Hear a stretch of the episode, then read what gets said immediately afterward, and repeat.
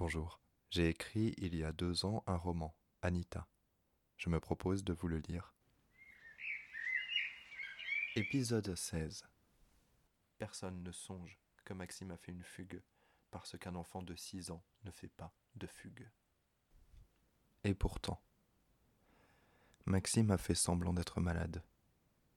Il a attendu que sa mère s'endorme devant la télévision et est parti par la porte d'entrée, avec quelques affaires dans son sac à dos, celui qui a des lumières sur les bretelles, pour qu'il puisse voir et être vu dans l'obscurité. Il a pris des choses au cas où ça se passe mal et qu'il ne peut pas rentrer directement après avoir fait ce qu'il a à faire. L'orage lui faisait un peu peur, mais il avait lu assez de livres et vu assez de dessins animés pour savoir que parfois il faut affronter sa peur et ne pas reculer devant l'adversité. L'amie de Maxime, Clémence, était morte, et le petit garçon comprenait parfaitement ce que ça voulait dire. Il avait comme passé brutalement une étape dans sa compréhension des choses. Sa mère n'avait pas voulu l'emmener à la cérémonie, et il n'avait pas eu très envie d'y aller, alors elle l'avait déposé à l'école, où l'instituteur s'était proposé de garder les enfants qui étaient trop petits. Personne n'était dupe. Tout le monde savait bien que M. Maclou était lui-même incapable d'assister à ce genre de cérémonie. Il avait tout de même appelé les parents pour prévenir qu'il ne pourrait pas être là à cause du devoir qu'il se devait de remplir, et personne n'aurait songé à lui en vouloir. Monsieur Maclou avait passé l'après-midi avec Iga à surveiller que les enfants ne chahutaient pas. Iga s'était occupée de leur donner un goûter quand elle avait trouvé que c'était le moment opportun et avait beaucoup soupiré en distribuant les briquettes de lait. Jean avait peu parlé et surtout pensé aux vacances qu'il pourrait prendre dans deux jours si l'inondation n'empirait pas. Il aurait pu s'échapper avec le reste de la ville, mais Jean faisait preuve d'un certain attachement à ne pas franchir la frontière entre ce qui se fait et ce qui ne se fait pas. Maxime avait fait de la peinture tout l'après-midi avec d'autres enfants. À peine s'était-il arrêté pour manger son goûter. Il peignait sa famille, sa maison et Clémence au ciel. Quand il avait fini, il recommençait sa famille, sa maison et Clémence au ciel et il sifflait en travaillant un chant qu'il ne connaissait pas. Ça ne ressemblait même pas vraiment à une mélodie, il sifflait comme les oiseaux le matin. Il ne savait pas qu'il était capable de faire ça. À la fin de l'après-midi, alors que l'instituteur disait qu'il va falloir ranger la classe parce que vos parents ne vont pas tarder à venir vous chercher et qu'il n'y a pas de raison pour qu'Iga et moi rangions ce que vous avez dérangé. Surtout qu'Iga ne lui donnerait pas le moindre coup de main. À ce moment-là, une fille avait pris des peintures de Maxime sur la table il avait levé la tête vers elle et l'avait reconnue. C'était Zélie, l'amie d'Inès, celle qui avait la même tresse.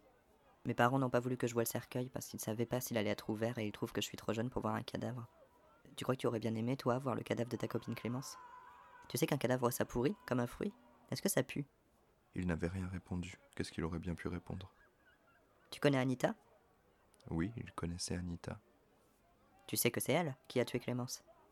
Non, ses parents lui avaient expliqué c'est une maladie très rare qui a tué Clémence. N'empêche que c'est arrivé quand Clémence a attaqué Anita. Et qu'après, il y a eu la tempête. Et que ça, c'est sûrement pas un hasard, d'après Inès. Et Inès, elle sait de quoi elle parle parce que c'est un peu comme si elle était au cœur de l'affaire. Et en plus, elle est allée voir Anita et la sorcière Sambra avec sa mère. Et que même sa mère, qui est pourtant pas trouillarde, elle a eu la peur de sa vie parce que c'était comme si Anita et sa mère, elle les avaient maudites. Maxime ne bronchait pas. Il écoutait.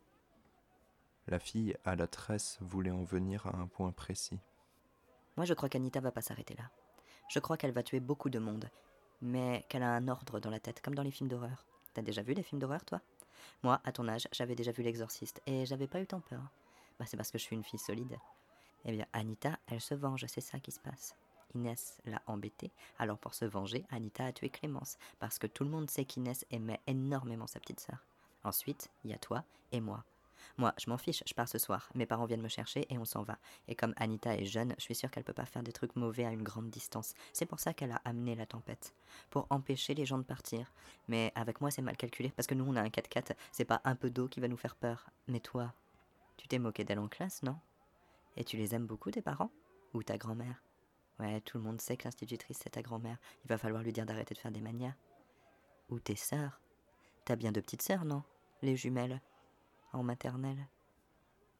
Évidemment, le sang de Maxime n'avait fait qu'un tour et il avait décidé que s'il ne pouvait pas convaincre ses parents et sa grand-mère qu'il fallait partir très vite, avec la voiture de police si possible pour pouvoir doubler tout le monde, l'urgence de la situation aurait mérité de mettre le gyrophare et la sirène, parce que ses parents et sa grand-mère étaient des gens bien trop adultes pour croire qu'une petite fille pouvait faire tant de choses mauvaises, il pouvait aller voir Anita directement et essayer de l'empêcher de faire du mal à sa famille. Maxime ne croyait pas aux sorcières, pas vraiment, ni qu'Anita en était une, pas vraiment mais l'enchaînement des événements était bien trop étrange pour sa jeunesse.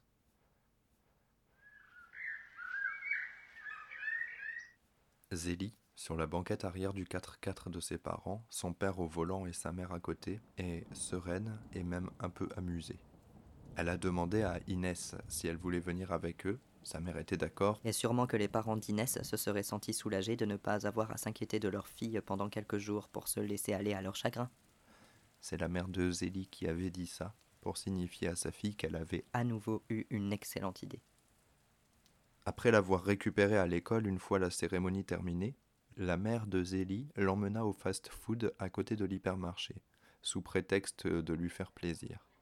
En réalité, c'était surtout la mère qui avait besoin d'une bonne grosse glace avec des morceaux de gâteau dedans pour lui faire passer l'affreux goût de métal qui lui barrait la bouche depuis son entrée dans le crématorium. Elles mangèrent tranquillement. Zélie demanda si Inès pourrait venir avec eux, et sa mère répondit ce qu'on sait, heureuse que sa fille soit déjà, à son âge, si compétente socialement. Et la porte battante du fast-food s'ouvrit. Le vacarme de la pluie entra comme entre les envahisseurs, et les consommateurs et consommatrices se tournèrent vers l'entrée avec la même inspiration de surprise. À contre-jour se dessinaient les silhouettes ruisselantes de la famille dont tout le monde parlait en ce moment. Quoi faire? Rien d'intelligent ne vint à l'esprit. Quoi dire? Rien de sensible ne vint à la bouche. Alors ces messieurs-dames retournèrent à leurs friandises industrielles, embarrassés et idiots, pendant que Gilles, Catherine et Inès se dirigeaient à pas lents et lourds d'eau jusqu'au comptoir. La mère de Zélie, fit un joli sourire à sa fille et se leva. Elle demanda discrètement à une employée s'ils avaient des couvertures ou quelque chose qui s'en approcherait. Et l'employée courut aussi vite que possible dans ce qui devait être la réserve.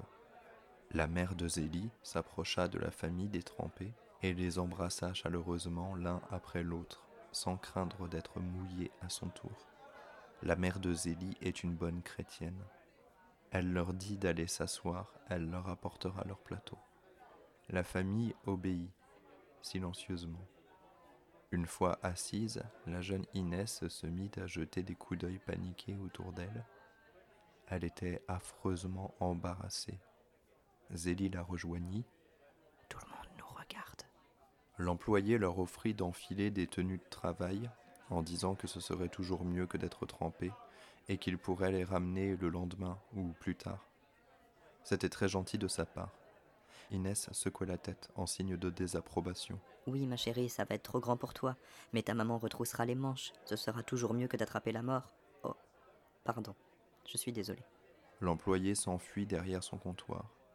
Catherine, Gilles et leur fille partirent aux toilettes avec les vêtements. Pendant qu'ils se changeaient, la mère de Zélie s'installait à table avec leur plateau. Elles attendirent qu'il soit de retour, silencieusement. Le sourire de sa mère aidait Zélie à ne pas paniquer devant la tâche immense qu'est de distraire la peine des gens. Ils revinrent, mangèrent, discutèrent un peu. C'est surtout la mère de Zélie qui parlait.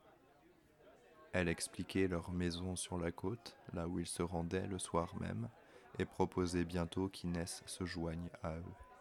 Peut-être même que Catherine et Gilles, vous pourriez nous rejoindre le lendemain, ou un peu plus tard, ce serait agréable. Catherine et Gilles se regardèrent, et Inès prit peur. Il n'allait quand même pas l'abandonner, fût-ce avec sa meilleure amie et ses parents qui sont des gens très bien. Elle affirma violemment qu'elle n'avait pas envie d'aller avec eux, trop violemment peut-être, mais on pouvait bien le lui pardonner. Zélie eut un mouvement de recul. Catherine essaya d'amadouer sa fille, Gilles aussi, mais rien n'y fit. On convainc que peut-être Gilles, Catherine et Inès rejoindraient la famille de Zélie dans quelques jours. Alors qu'elle quittait la table parce qu'il était temps d'aller chercher le père de Zélie, Inès agrippa le bras de son amie et se pencha à son oreille. Il faut que je reste ici parce qu'il faut que j'arrête. Et Zélie tenta de lui faire comprendre, à messe basse, que ce n'était que des histoires tout ça. Il n'y avait pas de sorcières, juste des gens bizarres dont on aimait bien se moquer parce que c'était rigolo. Qu'au bout d'un moment, il fallait arrêter de plaisanter parce que sinon on croyait à ces plaisanteries. C'est juste marrant de jouer à avoir peur et de faire peur aux autres. Inès était restée ferme. Si tu avais perdu ta sœur, tu comprendrais que j'ai raison. Mais là, tu peux pas comprendre. Moi, je sais qu'Anita l'a tué. Je le sais. Zélie pleurait en quittant le fast-food. Elles montèrent dans la voiture. Zélie raconta à sa mère ce qu'Inès avait dit à propos d'Anita.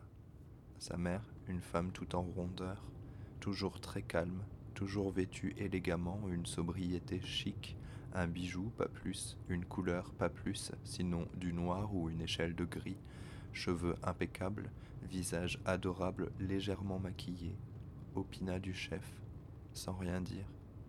Elle voulait laisser le temps à sa fille de ravaler ses sanglots et d'être prête à écouter.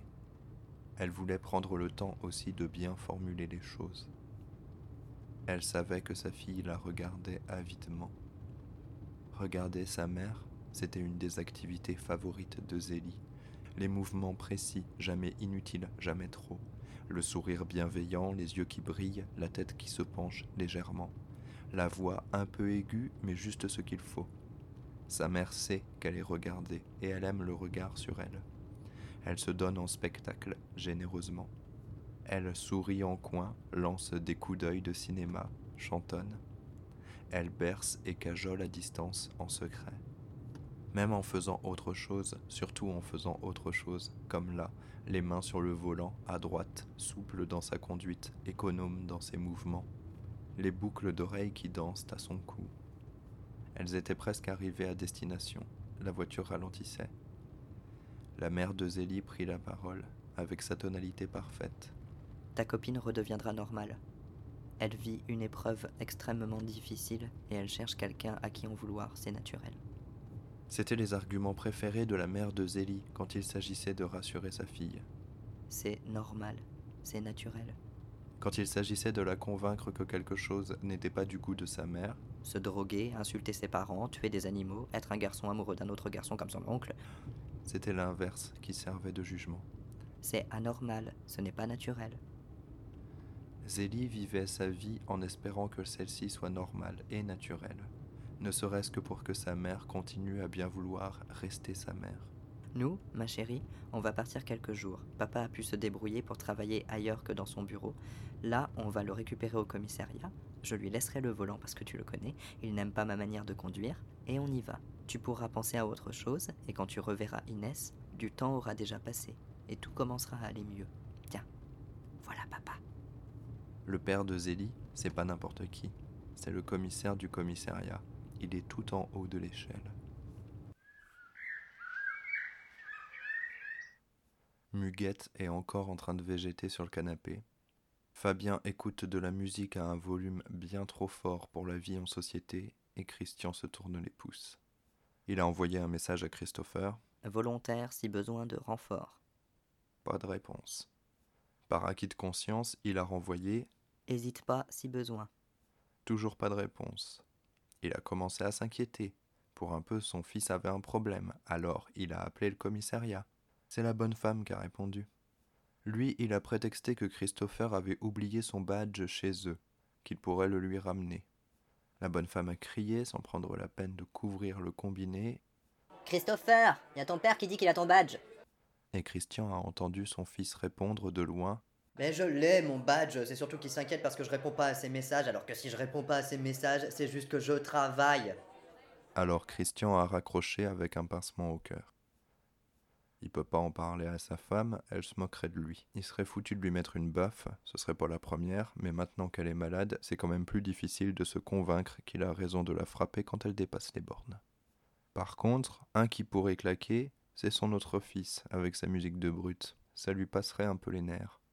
En ramassant son énergie au milieu de sa poitrine, de façon à être prêt pour un affrontement mémorable, il envoie un dernier message à son aîné. Portable allumé toute la nuit, prêt à aider. Puis il monte les marches, légèrement malgré son physique impressionnant. Il prend un temps devant la porte de la chambre de son fils. La chambre de son fils. Quand on dit ça, on pense à une chambre de gamin avec des jeux de construction et des voitures, ou à une chambre d'adolescent avec des posters et des jeux vidéo. Pas une chambre d'adulte mal dégrossie, avec toujours les mêmes posters et les mêmes jeux vidéo, mais qui ont quelque chose de rance et d'insoutenable. Pas à la chambre d'un adulte qui sait pas en devenir un, qui se morfond, qui pèse, qui passe son temps à peser sur les autres, de tout son poids, de toute l'étendue de sa non-volonté. Il ouvre la porte avec fracas. Son fils est sur son lit avec son ordinateur. Il se redresse comme un chien qu'on siffle. Tu peux pas frapper, merde Oh, hé, je suis chez moi, je frappe pas chez moi, parce que c'est chez moi et je vais où je veux. Éteins ta saloperie de musique. J'en ai ma claque que tu sois pas capable d'être discret un peu. Ça te suffit pas d'être un boulet, faut en plus que tu fasses un boucan du tonnerre. Fabien se lève précipitamment, recule jusqu'à la chaîne IFI qui bugle, l'éteint prestement. Son père avance sur lui, immense. Fabien n'a pas peur, ça l'emmerde juste, il pensait passer une soirée tranquille. Son père hurle encore les mêmes insanités et brandit un poing furieux. Fabien se protège avec les avant-bras, un réflexe acquis depuis longtemps. Il attend le premier coup, celui qui fait le plus mal. Le coup ne vient pas. La voix de Muguette essaie de se faire entendre. Christian se tait. Lui aussi est comme un chien qui réagit au sifflet. Muguette hurle.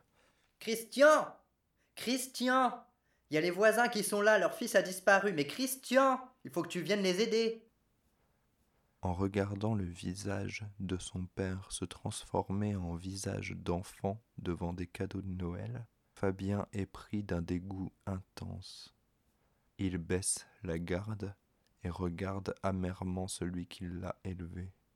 Pas étonnant de finir sans diplôme, sans envie, sans passion, quand on a un père aussi merdique. Christian hurle qu'il arrive et se retourne vers son enfant. Histoire de pas partir le ventre vide, il lui assène une baffe monumentale. Ça, c'est pour m'avoir fait chier sans interruption depuis tes dix ans. T'as de la chance que j'ai mieux à faire que de m'occuper de toi. Et il part. Fabien l'entend dire aux voisins qu'il arrive et essayer de convaincre Muguette qu'il vaut mieux qu'elle reste ici. Sa mère n'en démord pas. Non, non, non, elle vient, elle n'est pas impotente, elle peut aider. Le paternel cède, Fabien décide que ce soir est le dernier. Il se tire. Il en a sa claque. Il trouvera bien un autre boulot de merde ailleurs. Et s'il faut finir dans la rue, bah il finira dans la rue. Il écrira des poèmes, au pire, s'il s'emmerde. Il a toujours aimé ça, écrire des poèmes. Tout pour ne plus sentir l'haleine de son père.